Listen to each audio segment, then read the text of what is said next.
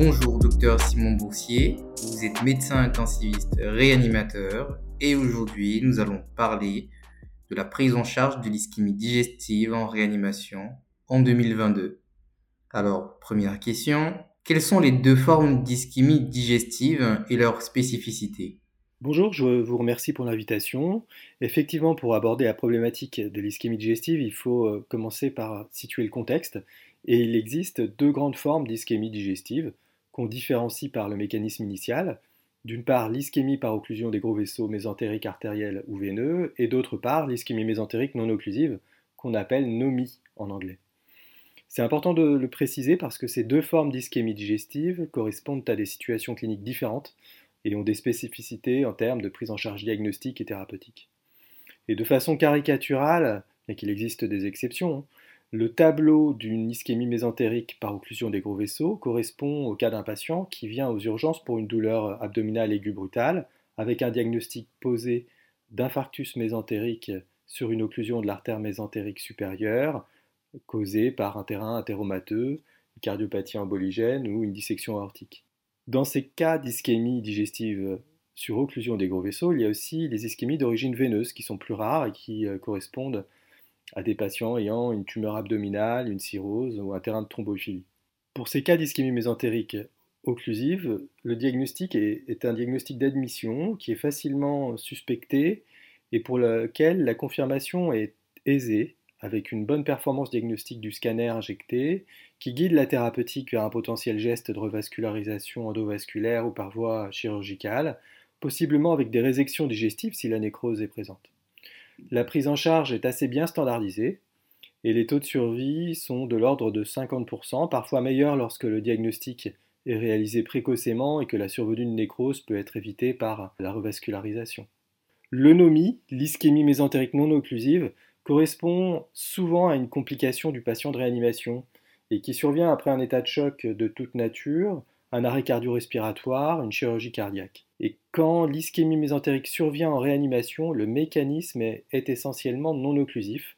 Dans plus de 90% des cas dans les séries, c'est donc le mécanisme prépondérant. C'est une complication euh, régulièrement rencontrée en réanimation après un épisode d'insuffisance circulatoire, où il y a eu une hypoperfusion du tube digestif, suivi d'un processus de défaillance intestinale qu'on a encore du mal à définir aujourd'hui, mais l'hypoperfusion préalable joue un rôle central, possiblement avec une persistance locale de phénomènes de vasoconstriction, d'atteinte de la microcirculation, puis il apparaît des lésions ischémiques d'abord au niveau de la muqueuse qui progressent pour être transmurales jusqu'à la rupture de la barrière épithéliale intestinale. Dans les stades tardifs, on observe la nécrose de la paroi digestive et les complications en rapport, perforation, péritonite, propagation des défaillances d'organes. Par rapport au mécanisme occlusif, le début peut être plus insidieux. Le diagnostic de confirmation pose souvent problème et on a fréquemment un retard diagnostique qui induit une problématique autour de la question de l'intervention chirurgicale où on peut arriver à des stades d'ischémie dépassés.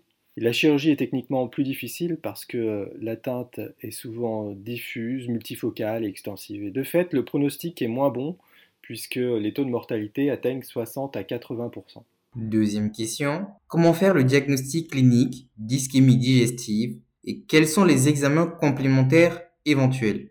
Avant de discuter des modalités, il faut rappeler qu'une fois le diagnostic d'ischémie digestive suspecté, il faut entreprendre en urgence des examens pour euh, le confirmer parce qu'au même titre que les infarctus d'autres organes, comme l'infarctus du myocarde ou l'AVC, le traitement est urgent, donc le diagnostic doit être précoce. Le processus du diagnostic doit idéalement répondre à deux questions.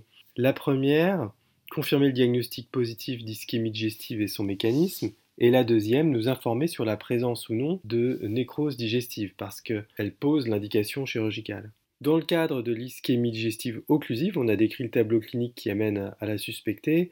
On confirme le diagnostic avec un scanner injecté, autant artériel et portal. Le scanner est facilement disponible, il est fiable, il permet de visualiser l'occlusion vasculaire et de guider le traitement. Dans cette pathologie, le scanner occupe une place centrale et il est très performant. Il faut connaître les autres signes scanographiques en dehors de l'occlusion vasculaire qui permettent de poser le diagnostic d'ischémie digestive. C'est le défaut de rehaussement pariétal, l'aéroportie, la pneumatose pariétale, la dilatation et l'amincissement des parois du tube digestif. En revanche, le scanner ne nous dit pas s'il y a présence d'une nécrose digestive et ne permet pas seul de poser l'indication chirurgicale à moins qu'il y ait une perforation euh, associée. Donc à ce jour, le diagnostic de certitude de la nécrose digestive reste macroscopique, que ce soit à la laparo ou à l'endoscopie. Et en dehors du diagnostic macroscopique, c'est un ensemble d'informations clinico-biologiques et scanographiques qui permettent de juger de la probabilité d'une nécrose digestive. Dans cette problématique, un score a été proposé par l'équipe de gastroentérologie de Beaujon et de façon synthétique, s'il y a présence simultanée d'une défaillance d'organes, d'une hyperlactatémie et d'une dilatation des anses digestives au scanner, la probabilité d'une nécrose digestive associée à ce diagnostic d'ischémie est forte. Dans le cadre du NOMI, le diagnostic est un véritable challenge en réanimation. À l'examen clinique, la douleur abdominale et la présence d'une défense sont des signes très peu sensibles parce que le patient est sédaté, analgésié. Il y a bien sûr d'autres éléments qui permettent d'évoquer le, diagnostic, le contexte d'une aggravation de l'état hémodynamique, les autres signes digestifs tels qu'une hémorragie digestive, les vomissements, l'intolérance à la nutrition, une augmentation brutale du périmètre abdominal ou une hyperpression intra-abdominale, puis les signes biologiques qui évoquent une lisse cellulaire, l'élévation des LDH, du lactate ou des azates. Tous ces éléments manque de spécificité. Il faut donc un examen pour euh, poser le diagnostic et ça reste le scanner injecté en première intention. Mais cette fois-ci, il faut bien avoir en tête qu'il est moins fiable que dans euh, la situation de l'ischémie digestive occlusive. Dans l'eunomie, nous avons montré que le scanner ne retrouve pas de signe d'ischémie dans un cas sur quatre euh, d'eunomie pour lequel le, diagnostic était macroscopique, donc irréfutable. Le scanner ne nous permet pas d'éliminer l'hypothèse d'unomie. L'autre problématique, c'est aussi que le scanner ne nous informe pas s'il y a nécrose digestive associée. Et en cas de forte suspicion euh, d'ischémie digestive non confirmée par le scanner, il faut discuter l'endoscopie digestive haute et basse avec les gastro-entérologues. Elle peut être euh, normale puisque vous n'explorez pas tout le tube digestif, faussement normale, et puis la technique est moins disponible. Cas de forte présomption, on peut également discuter avec les chirurgiens d'une laparo exploratrice suivie euh, d'un geste thérapeutique éventuel. Troisième question. Quelle est la prise en charge médicale d'une ischémie digestive, plus précisément la place de l'antibiothérapie orale ou veineuse et de l'anticoagulation? La prise en charge médicale de l'ischémie digestive repose essentiellement sur des concepts physiopathologiques et des données issues de séries de cas. Nous ne disposons d'aucun essai randomisé contrôlé évaluant les interventions ni de recommandations dans le NOMI en tout cas. De fait, le niveau de preuve est faible. Pour les ischémies digestives occlusives, qu'elles soient d'origine artérielle ou veineuse, le traitement médical repose sur l'anticoagulation à dose curative.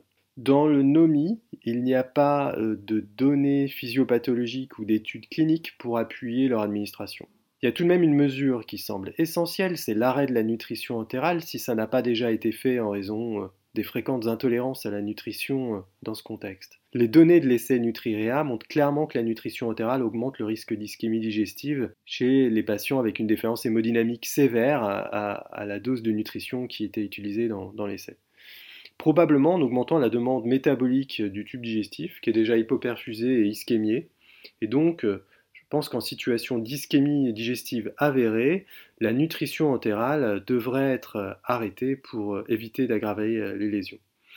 Un autre élément qui semble important, c'est de réévaluer l'état hémodynamique du patient en intégrant à la fois les paramètres macro-hémodynamiques et la perfusion tissulaire des autres organes, tout en sachant que nous n'avons pas de moyen de monitorer la perfusion digestive en pratique courante. Il faut corriger une éventuelle hypovolémie, le débit cardiaque si nécessaire, et puis il y a un choix à faire en termes d'utilisation des catécholamines, en favorisant plutôt la dobutamine et la noradrénaline que l'adrénaline et la vasopressine. C'est surtout pour l'adrénaline que l'effet délétère sur la perfusion de la muqueuse digestive a été démontré. Par ailleurs, certains experts proposent l'administration d'inhibiteurs de la pompe à protons dans l'ischémie mésentérique occlusive, et en particulier l'équipe de Beaujon. Dans le NOMI, les IPP peuvent se discuter dans la mesure où le patient est à jeun, s'il a une sonde gastrique en aspiration et des doses euh, importantes de catécholamine. Je serais plus mesuré quant à l'effet protecteur sur les lésions euh, ischémiques euh, qui ne sont pas réellement euh, démontrées. Maintenant, quelle est la place des antibiotiques? Là encore, nous n'avons pas de recommandation ni d'essai interventionnel, mais à mon sens, on a quelques éléments pour la proposer. D'abord, la physiopathologie qui inclut une rupture de la barrière intestinale, et puis la translocation bactérienne qui est bien une réalité. Dans l'étude prospective Diagomi, la bactériémie était documentée pour un patient sur trois. Le dernier argument, c'est que si nous replaçons la question dans le contexte où le diagnostic est, posé, c'est-à-dire devant une dégradation de l'état hémodynamique, et où on peut supposer une part de sepsis dans l'état de choc, il faut les administrer sans tarder, évidemment euh, en intraveineux, ciblant la flore digestive, en prenant en compte une éventuelle colonisation des bactéries résistantes, quitte à réévaluer cette antibiothérapie euh, à 48 heures dans le cadre des bonnes pratiques sur l'utilisation des antibiotiques. Je ne pense pas qu'on puisse s'appuyer sur la présence d'une fièvre, d'une hyperleucocytose ou d'une élévation euh, ou d'une absence d'élévation de la procalcitonin dans ce contexte. Ce ne sont pas des paramètres fiables dans cette euh, indication. Alors bien sûr, c'est une prise de position tout à fait personnelle que de proposer euh, l'antibiothérapie euh, en intraveineux pour les patients sévères avec une ischémie digestive et qui mériterait d'être discutée plus largement. Quatrième question. Quand faut-il pousser à une prise en charge chirurgicale d'emblée en cas d'ischémie digestive? Alors déjà, pourquoi réaliser une prise en charge chirurgicale? L'évolution de l'ischémie digestive, c'est la nécrose et son retentissement systémique inflammatoire, la propagation des défaillances d'organes. Donc l'objectif du traitement chirurgical, c'est de réséquer les segments nécrosés. En l'absence de traitement chirurgical, la mortalité est de l'ordre de 100%, et lorsque euh, les segments nécrosés sont réséqués, on observe une survie de l'ordre de 40%, euh, par exemple dans l'étude euh, diagomique que nous situons tout à l'heure. On peut résumer les indications chirurgicales à trois situations. La première, c'est lorsqu'on a la certitude qu'il y ait de la nécrose, et comme c'est un diagnostic macroscopique, c'est parce qu'on l'a visualisé à l'endoscopie. La deuxième situation, c'est parce qu'on a une probabilité forte qu'il y ait de la nécrose, et finalement que ce soit dans le NOMI ou l'ischémie mésentérique occlusive, c'est quand il y a des défaillances d'organes en lien avec la nécrose, un retentissement hémodynamique ou métabolique. Plus spécifiquement, on a parlé du score de Beaujon dans l'ischémie mésentérique occlusive, pour prédire la présence de nécrose associée à l'ischémie mésentérique. Il y a également un score euh, prédictif euh, de nécrose proposé par Gaël Piton et Paul Calam dans la situation d'unomie. Ces scores nécessitent d'être validés sur des cohortes externes, mais à ce jour, en l'absence de marqueurs euh, diagnostiques plus fiables et plus précoces de la nécrose, eh bien, si le patient se dégrade, s'il a des défaillances d'organes, un lien avec l'ischémie, eh bien, on peut juger probable la présence d'une nécrose associée et euh, discuter d'un traitement chirurgical. La troisième situation dans laquelle on réalise un traitement chirurgical, c'est lorsqu'il y a une complication euh,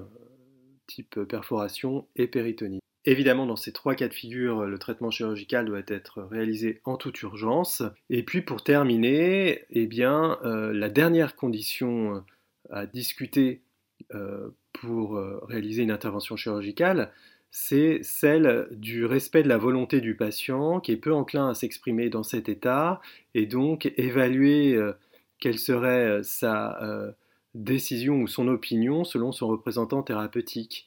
En imaginant quelle peut être son autonomie et sa qualité de vie s'il survit à la réanimation, sachant qu'il aura probablement une ou plusieurs stomies, possiblement un syndrome de grêle court, la dénutrition qui peut être associée, les difficultés pour la réadaptation, le besoin en nutrition parentérale qui peut être plus ou moins total au long cours, et les séquelles fonctionnelles.